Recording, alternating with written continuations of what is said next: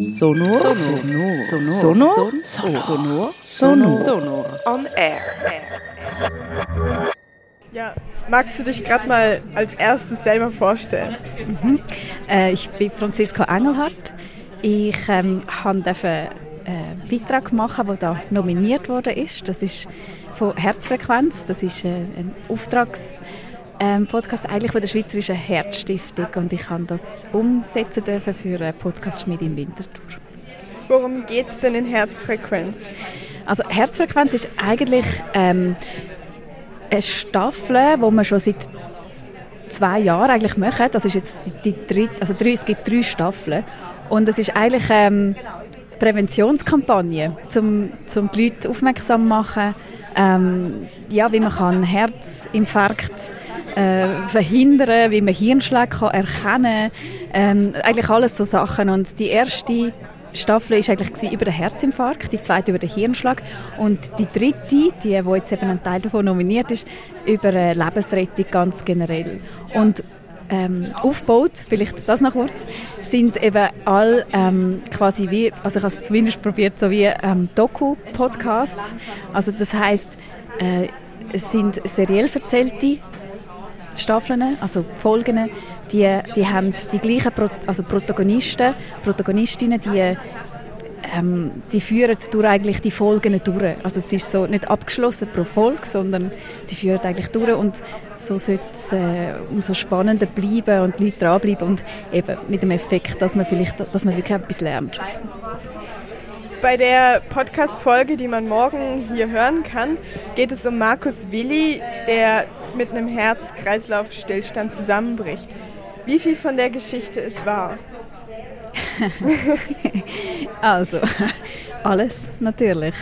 Also es ist ja aus dem echten Leben. Also wir, das ist, ähm, also dem, dem, die Geschichte von dem Mensch, von dem Markus Willi, ist eh einfach total crazy, weil ich habe ihn eigentlich kennengelernt bei der zweiten Staffel, wo es um den Hirnschlag gegangen ist und ähm, er hat dort schon also wirklich unfassbar Glück gehabt, dass er überlebt hat und ohne Hirnschäden.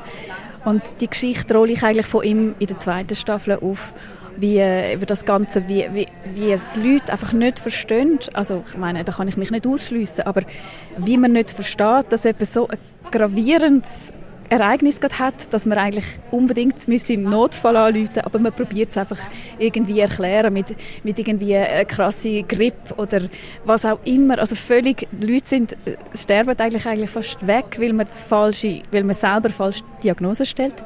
Und ähm, also er hat dann eben überlebt, aber dann in dem Gespräch, das ist eben dann das Faszinierende gewesen, mit der ganzen Familie am Tisch. Ich war bei ihnen daheim und da sagen sie plötzlich, zwei Töchter und, und die Frau, die schon eh schon den ganz krassen Hirnschlag geschildert haben, sagen, ja, aber der Hirnschlag ist ja eigentlich schon recht weit weg. Der Herzinfarkt ist ja eigentlich kürzlicher gewesen. Und so, wie bitte?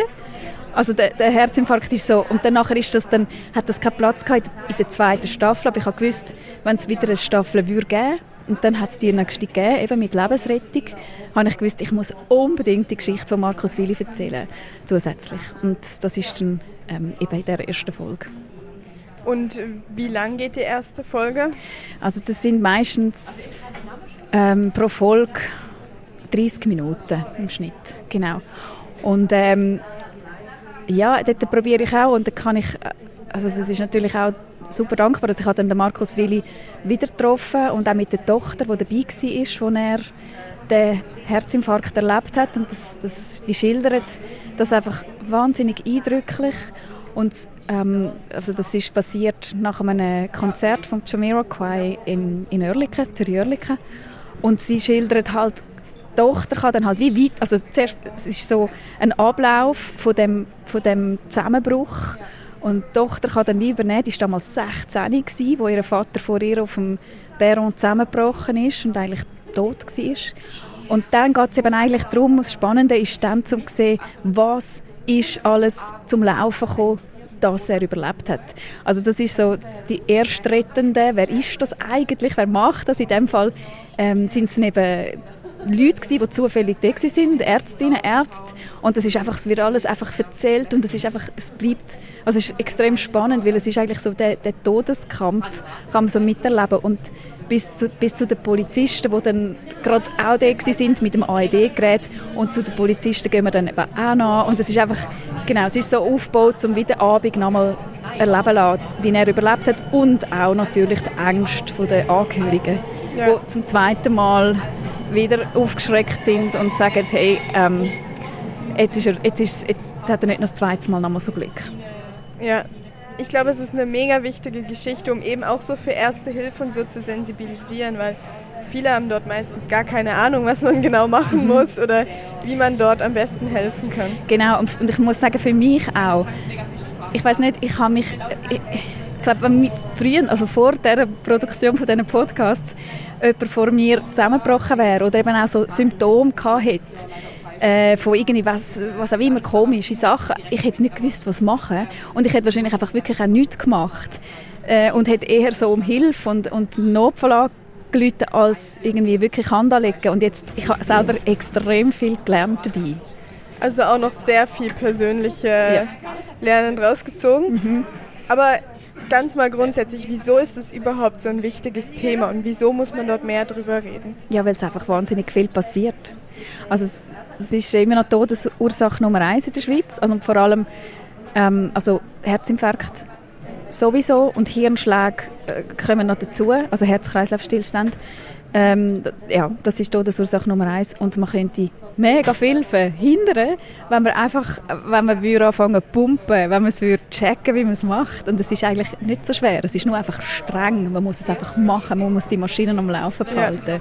Aber vor allem was ich mega wichtigen Effekt finde, ist, man kann eigentlich gar nichts falsch machen, weil mhm. wenn es nicht funktioniert, dann ändert es ja auch nichts dran. Also absolut. Besser man macht was und macht es vielleicht ein bisschen falsch, als dass dann genau. am Ende jemand stirbt. Und vielleicht noch etwas, das ist eben auch das, also äh, besser, das ist eben auch, ich habe auch probiert, das ist nicht einfach eine tragische Geschichte, die ich erzähle, jetzt auch gerade in dieser Folge von Markus Willi, sondern es hat eben auch noch einen gewissen Witz auch eben, was passiert. Es kann mega viel schief gehen. Äh, gebrochene Rippli sind super normal und so. Ähm, und ganz am Schluss hat es dann noch auch eine kleine Pointe, weil der, der Typ hat nicht nur zweimal ein Überlebensglück gehabt par excellence und dann eben auch noch das dritte Mal. Aber ich sage jetzt vielleicht noch gerade, was das war. Uiuiui, also unbedingt hören, oder? Wo kann man denn das Podcast überall hören? Ja, den kann man natürlich ähm, auf allen Podcast-Apps kann man den hören. Und, und Unter welchem Namen findet man das dort? Unter Herzfrequenz. Okay. Und äh, eben drei Staffeln und natürlich auch bei der Schweizerischen Herzstiftung, die da in Bern ansässig ist.